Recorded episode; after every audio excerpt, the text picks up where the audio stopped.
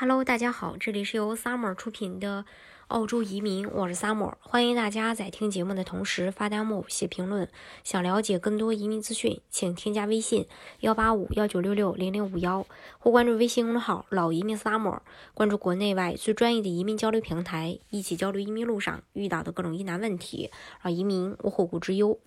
呃，众所周知呢，华侨生联考已经有将近三十多年的历史，是中国教育部专门为海外华侨和港澳台学生设计的一种高考，为这些学生提供回归祖国大陆就读大学的机会。它与高校普通高考招生指标分开，没有任何竞争关系。每年报考的人数只有几千人，而高考生每年报名人数是一千多万。一直以来，国内高校针对华侨生的招生入学只到本科阶段，所以越来越多的家长开始为了子女提前去规划海外身份。除了海外优质的教育资源外，即便选择回国深造华侨生身份的学生，也可以享受低分入读国内知名呃名校的福利。但是现如今呢，华侨生又有利好消息。二零二零年的九月，暨南大学发布了二零二一年港澳台侨研究生招生简章。与往年只招收本科不同的是，此次是该学校首次对外公开针对港澳台华侨生招收硕士研究生。暨南大学招收港澳台侨研究生实行审申请审核制。呃，也就是考生网上报名成功后，提交学校规定的申请材料，材料审核合格者可以竞职参加专业复试，学校择优录取，名额不限。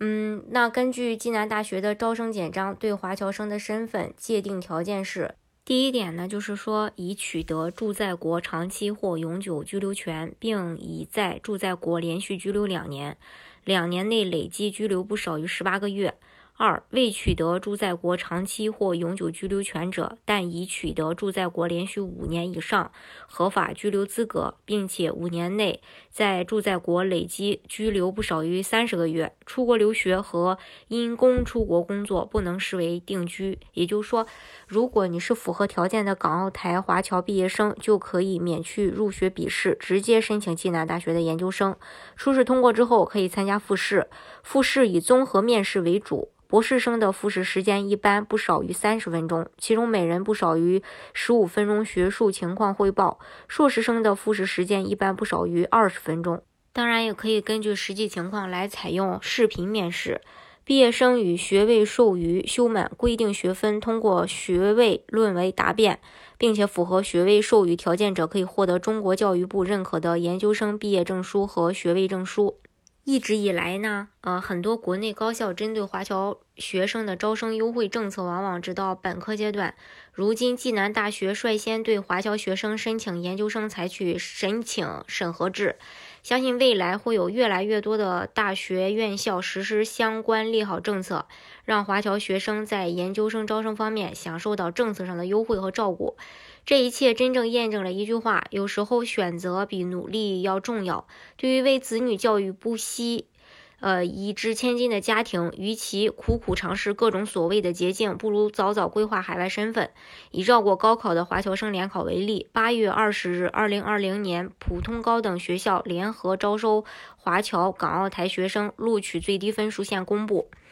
呃，艺术体育类院校录取分数是二百分，普通院校录取分数是三百分，录取最低分数线为四百分的本科院校有一百三十多所，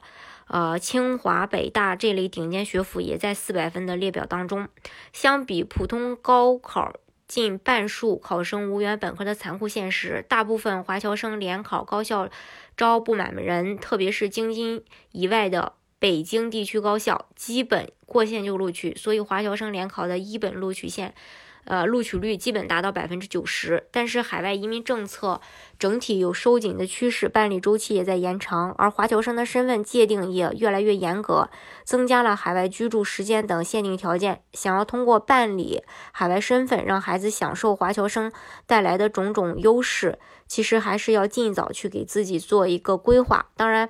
呃，移民加拿大的方式有很多种，大家可以根据自己的情况去选择最适合你的项目。今天的节目呢，就给大家分享到这里。如果大家想具体的了解加拿大的移民政策的话，欢迎大家添加我的微信幺八五幺九六六零零五幺，或关注微信公众号“老移民 summer”，关注国内外最专业的移民交流平台，一起交流移民路上遇到的各种疑难问题，让移民无后顾之忧。